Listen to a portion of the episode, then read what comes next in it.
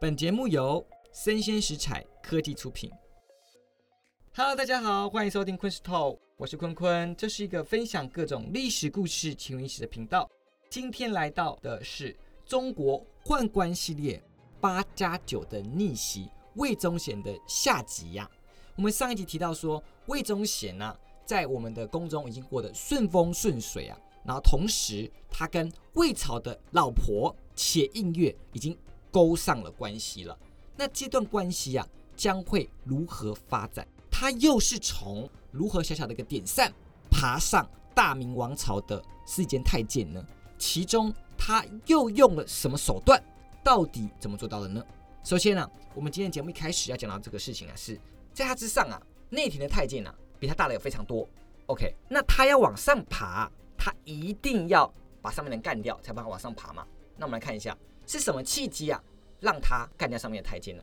这样平淡的生活啊，过了快三十年。所以魏忠贤二十二岁入宫啊，到了万历四十八年，他已经将近已经五十出头了，所以过得很快乐，就是很舒服的生活，很平淡的生活。这时候万历皇帝驾崩了，皇太子朱常洛继位，称明光宗。但是皇帝的位置还没有坐暖呢，就爆发了红丸案，所以明光宗也挂了。所以十五岁的皇太孙呢，瞬间呢就变成了皇帝陛下，他连跳两级啊！没有人想到说这个皇帝小皇子本来都受冷落，没有人看好他，说不定他一下就变成了皇帝了。那刚刚讲到红丸案，我们补充一下什么叫红丸案？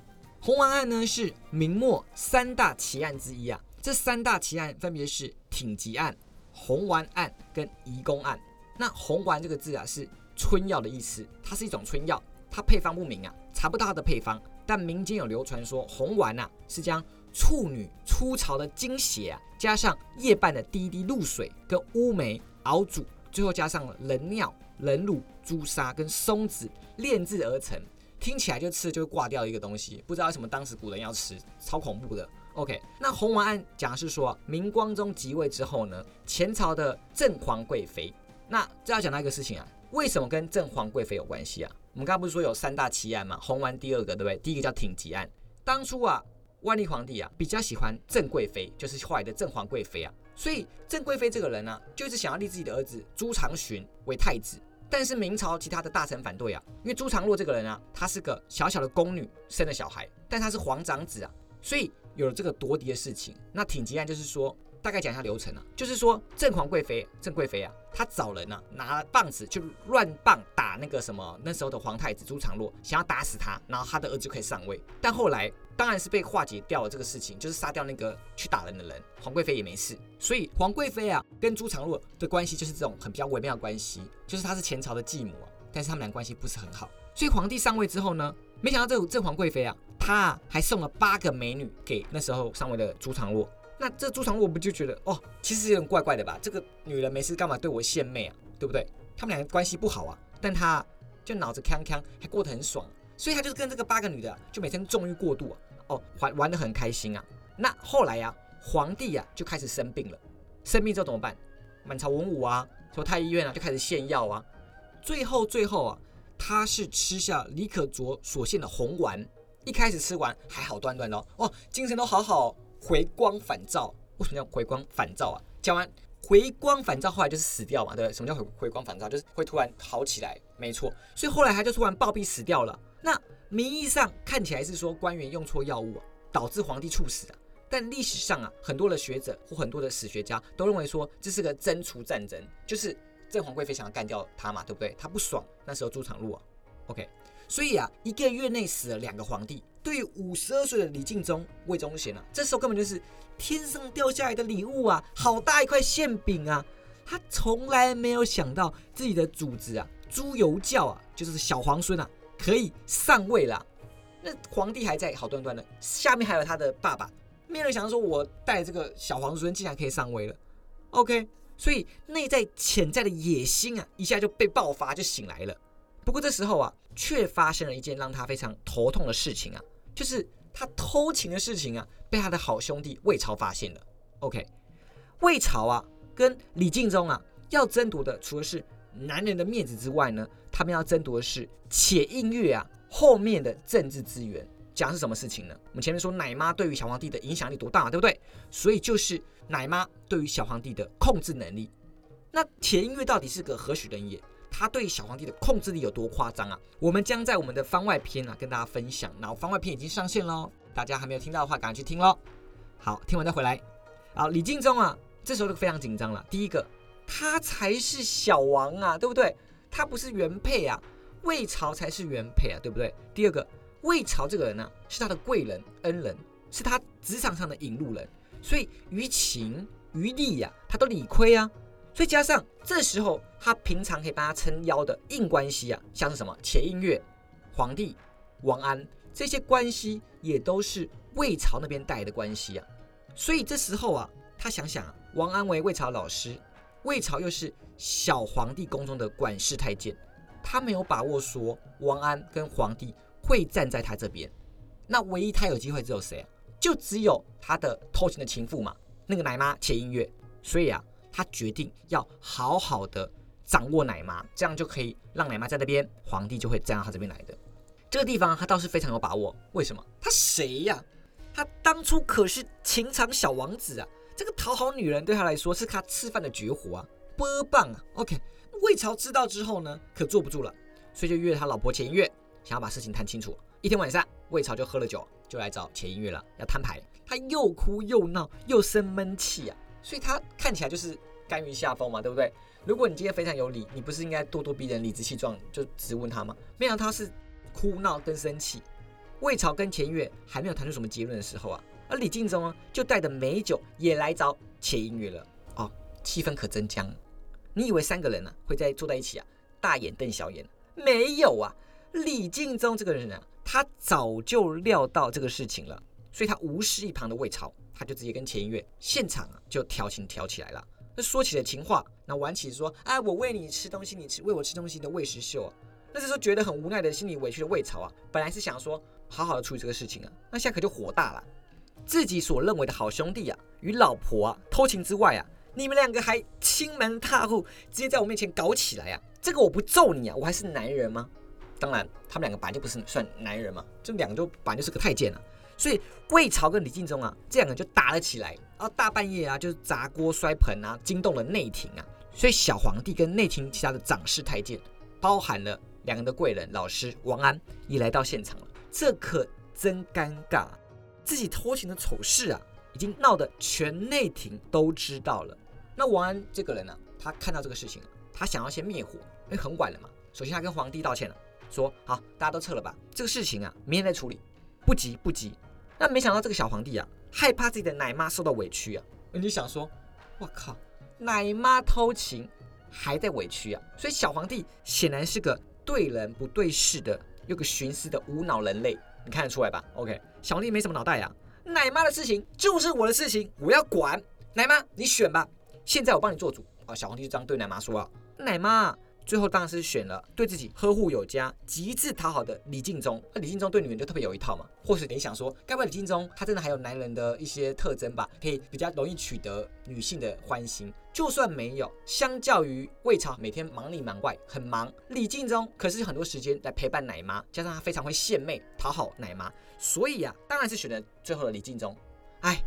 可怜的魏朝这时候没戏唱之外啊，还马上接了王安一巴掌打了下来，叫他说：“你滚去宫中，滚回你的老巢去。”其实王安表面上看起来是在处罚魏朝，对，其实他是在救魏朝。为什么？一旦选了李敬忠啊，那魏朝不就是在宫中地位很尴尬吗？所以啊，他等别人发落他之前呢，他自己先赶他出去，其实是保护魏朝嘛，对吧？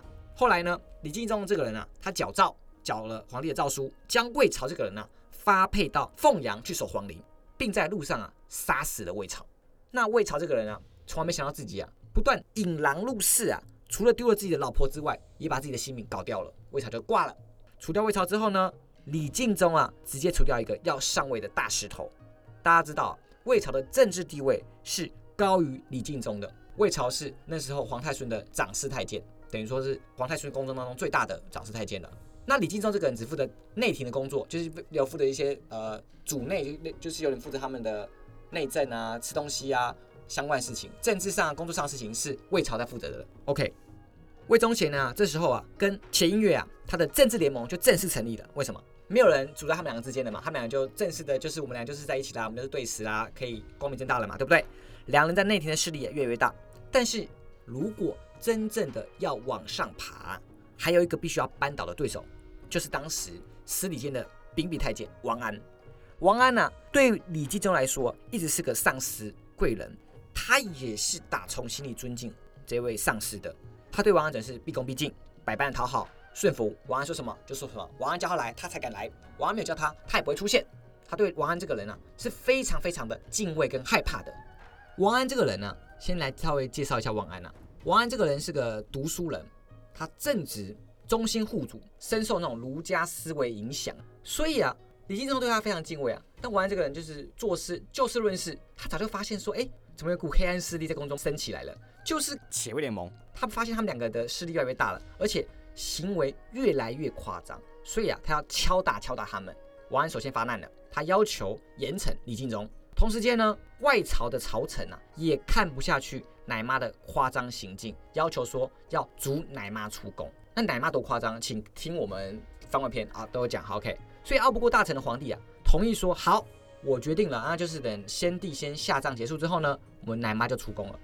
同时间呢，将李敬忠啊交给王安去局问。那局问是什么意思呢？是说可以动用刑法的一种审问，就你不听我的话，我可以打死你那种，就是可以动用肉刑很严重这种。OK，那察觉李敬忠的王安呐，已经知道他的本性了，所以王安这时候如果要干掉李敬忠啊，是可以趁那个时候的，我就是杀你嘛，对吧？你就不会有这些后面的屁事了。但表面刚正正直的王安，内心却非常的柔软，就是那种俗称。好，刀子嘴豆腐心，我就讲的很严重，很夸张啊，就是你就怎样，你这样，你很严重，你糟糕了。但是他真正也动不下手，他觉得说算了吧，我这次这样敲打敲打你，我这样教训你说你回去好好做人啊，你以后就学乖了。所以他严厉斥责李敬忠之后呢，就放了李敬忠，想说 what，对不对？王安这个人到底在干嘛，对不对？但是王安那就是他的，那就是王安的个性嘛，他就是这种人。所以啊，王安万万没想到他的心慈手软了，就害了自己，也为自己挖了坟。什么意思？往下看，天启元年，小皇帝登基的第二年呢，想要提拔王安为司礼监掌印太监。原本王安只是秉笔太监哦，现在要往上提格一个叫掌印太监的嘛，对不对？那读书人王安呢，他就是这种个性，爱假 gay 死，就是我都要先推脱一下啊，没有啦，所以他礼貌性的先拒绝了，说啊，嘛，我德不配位，我不适合皇帝这个东西。但是他其实内心是想的，好不好？只是他就是要做这个事情，好吗？礼貌性的这样拒绝一下。那同为司礼监秉笔太监的，就是王安的同事，叫王体乾。那这个王体乾呢，他也是他的同事，他也想要说，那我也想要做掌印太监呢。那如果今天王安上去了，我不就一辈子当他的小弟吗？当谁喊呢？我们两个在同事的时候呢，王安就是在内廷跟外朝都是有非常大的呼声的，就已经对我颐指气使，不是颐指气使，就是我就已经是小弟了嘛。那我如果今天他再上去，那我一辈子都不用干了嘛，对不对？他不会下来啊，所以啊，他决定啊投靠铁卫联盟。为什么？他早就听到说王安跟铁卫联盟之间啊有一些微博诶，就是互相猜忌啊，想要干掉对方啊，然后他们之间也发生一些局问这些事情啊，所以啊，他就去找了铁卫联盟讲说这个事情。他说啊，王安如果今天上位啊，那你们两个日子啊就更不好过了，对不对？你们两个不可以继续做更多事情了。在王体乾的塞拢之下，这个奶妈且氏啊就发挥他奶的魔力了。他对于这个从小吃奶长大的皇帝啊，就跟他说，哎。王安就顺了老人家的心意了吧，所以啊，他不想当就不要当了吧，所以啊，他就把这个掌印的掌印太监的位置啊，就给了王体乾。这告诉我们事情啊，我们现在现代人呢，当别人要对你好的时候，你就大方接受吧，对不对？你不要这边推来推去，小心啊，就有人会见缝插针了。OK，钱音乐的攻势还没结束啊，他同时啊，还劝说说魏忠贤，你现在就要趁王安失势的时候，对不对？把他杀掉。但是魏忠贤那时候还有他最后的良心啊，我们不是说魏忠贤这个人对王安非常的敬畏、佩服、尊重嘛，对不对？他觉得王安是他的贵人呢，而且王安这个人呢，能力好的不得了，在于内廷外朝都非常高的名声。那王安真的很棒，所以他没办法动他这个杀手啊。不过这个奶妈钱音乐又说了，前朝宠妃李选侍啊，都不是王安的对手啊，我们再不动手就是留下后患。这时候你想说，谁又是李选侍？来跟大家补充说明一下，移公案这时候出现了。移公案跟李选侍，我们来一起跟大家补充一下。李选侍呢是明光宗朱常洛的宠妃，就是现在是小皇孙当了皇帝嘛，爸爸叫做他爸爸就是就是朱常洛，等于说李选侍又是小皇帝的继妈，但是他其实他的养妈，为什么？因为李选侍这个人啊，他是仗着前朝皇帝非常喜欢他，他在后宫也非常跋扈，然后呢也虐待小皇帝那时候的妈妈王才人。听说王才人还是被李选侍痛打、毒打，然后最后气死了。然后没想到小皇子还给李选侍来养，所以李选侍是一个相当跋扈的前朝宠妃啊。当时明光宗不是洪王案就死掉了吗？李选侍这个人呢，为了把持朝政啊，他想要说自己的权力问题，他就带着小皇帝啊，那时候上位的小皇帝啊，在乾清宫，乾清宫是当时明朝皇帝住的宫殿，死不走，住在这边，想要说我就可以垂帘听政啊，把持朝政这种关系。后来啊，是在王安的运转之下，才把李选侍驱赶走了。所以回到前面刚才讲到，奶妈且音乐说，宠妃李选侍都不是王安的对手，哪天你不赶快处理掉王安？被赶走就是我们了。他觉得王安是非常有威胁力的一个人啊。最后啊，魏忠贤还是痛下了毒手，他决定要动手了。听了觉得有理，OK，头就洗下去了，就开始动手了。他先派人弹劾王安，把王安呐发配南海子。南海子是个地方，南海子，好吧？南是南边的南，海是海边的海子啊。南海子是个地方，再让王安的仇人啊刘朝担任南海子的提督，说把王安弄死。所以刘朝上任之后呢，就下令啊，不准让王安吃东西。想要把王安活活的饿死，那没想到王安饿不死啊，他自己去偷挖什么篱笆下面的萝卜来吃。然后三天之后，刘朝看到说王安你还没死啊，他就派人把他杖毙打死，然后把他焚死，把他的尸体啊拿去喂狗。所以王安就死的不得善终啊，很可怜啊。OK，王安死之后呢，内廷再没有可以对付魏忠贤跟奶妈了。原本还有内廷很大的太监王安，上面还有魏朝，对不对？都在魏忠贤之上。那女眷的部分呢，还有李选侍。可以跟奶妈相对 PK，没想到李选侍也被赶走了嘛，所以啊，后宫当中奶妈跟魏忠贤呢就一党独大，非常厉害啊。他们两个联手起来控制的小皇帝。他们的戏法就是说，哎呀，小皇帝呀，从每天带他们去吃好吃的、喝好喝的、玩好玩的。而且大家知道啊，小皇帝朱由校啊，他非常喜欢木刻木雕，所以又有叫做什么木匠皇帝。他每天在宫中就做了一些木雕。然后魏忠贤知道这个事情啊，每天就是带他去玩，带他去吃，带他去喝，所以小皇帝啊没办法跟朝臣呢有接触的机会，等于说他就是隔离了朝臣跟皇帝见面的机会，所以他们就可以帮他代为发旨，OK？因为王体乾呢不是来找他们吗？后来升为司礼监的掌印太监嘛，所以王体乾也是自己人呐，等于说批红发旨盖章的人都是魏忠贤自己的人啊。再来，王安死掉的消息啊，震惊了朝野啊。原本为王安的好妈鸡，就是当时外朝势力最强大的东林党。我们叫东林党，东林党啊是以江南文官为主的政治体系。那东林这两个字呢，是取自东林书院啊，所以东林党这个党啊，一直是朝堂之上占有优势的政党，类似说那时候的执政党。当然那时候还有别的党派，什么浙党啊，什么呃楚党啊、齐党，anyway 很多党。所以啊，东林党跟王安，我们不是说王安在外朝也有非常好的名声吗？他就跟东林党非常好啊。所以王安死掉之后啊，东林党非常气愤呐。就跟魏忠贤杠上了。那魏忠贤呢？这时候已经得势了嘛，对不对？原本东林党那些的仇敌，就是那些在野党啊，就什么楚党、齐党、浙党啊，就来投靠魏忠贤，合起来变成什么阉党？等于说东林党跟阉党啊，两党就爆发了激烈的党争。那大战一触即发，东林党人就说魏忠贤这个人啊，是个奸臣，祸乱朝纲，把持朝政，成不成？你控制的皇帝根本没有在做你真正做的事情。魏忠贤就说了：“明末三大案呐，挺吉案、红丸案、移宫案，都是你们东林党制造出来的政治斗争，就是你们想要制造什么纷争啊，什么争储这个事情啊。所以啊，两边的互相攻击，一直发生口角，然后发生一些暗杀事情这样。不过把持年轻小皇帝的魏忠贤啊，当然占尽了上风。所以啊，明熹宗，明熹宗就是小皇帝，他下诏了，说烧毁全国书院，包含了东林书院。”那其实这就是魏忠贤的意思嘛？魏忠贤不是代为下诏吗？所以皇帝的下诏其实就是魏忠贤的意思啊，那就是魏忠自己写的嘛。那东林党呢，在北京的重要人物啊，不是被杀了，就是被逼迫自尽。等于说这个党争很明显，势力也是倒向了阉党，阉党就在党争当中获胜了。大权在握的魏忠贤呢，还将他的恐怖势力啊伸手民间，他借由恐怖的特卫机构东厂进行舆论控制啊。只要你敢说魏忠贤的不好啊，我就把你抓起来，好不好？那被抓起来了，下场很惨啊！你可能被残忍杀戮啊，啊，被剥皮啊，被割舌啊，被凌虐致死啊！所以人民啊，在路上啊都不敢说话，怎么办？那交流用眼睛在交流，就你看我，我看你，这样交流，觉得说随时都有特务出来把你抓走，所以恐怖统治啊！另外啊，这些说魏忠贤不好的都被干掉、被处理，对不对？你只要敢说魏忠贤好啊，哇，你的官位都大升特升、大发特发。所以朝堂之上，民间啊，为了讨好魏忠贤这个人啊，就称他说九千岁叩见九千岁爷爷，九千九百岁爷爷，哇，你太伟大了！甚至在他活着的时候啊，为了要歌功颂德，他太伟大了，要到处立魏忠贤的祠堂，就是为了讨好魏忠贤。那魏忠贤的爪牙，这个时候就深入了整个明朝的官场，等于说不只是内廷了，连外朝都是魏忠贤的人手，都藏在各个职位里面。紧接着我们要讲说，这时候权力倒天的魏忠贤呢，就我们知道他的下场啊，非常的惨，身败名裂嘛。到底是谁呀，有办法把魏忠贤拉了下台？天启七年，明熹宗病危，哦，当时那个小皇孙啊，现在皇帝嘛，病危了，由他的十六岁熹宗的异母弟弟姓王朱由检继位，等于说他弟继位了，成为明思宗，就是历史上的崇祯皇帝。那崇祯皇帝这个人非常痛恨魏忠贤啊，但是啊，他知道。魏忠贤的势力啊，盘根错节，在朝堂上，在内廷都有他的势力，所以啊，你不是说要拔除就可以马上拔除的，需要细细打算。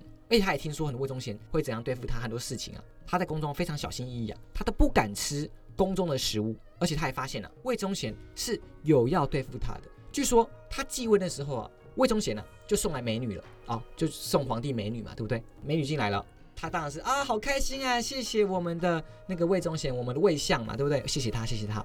但魏忠贤一走啊，他就马上派人搜查这些美女，他发现说这些美女的衣裙上面角落竟然有带有小小的药丸。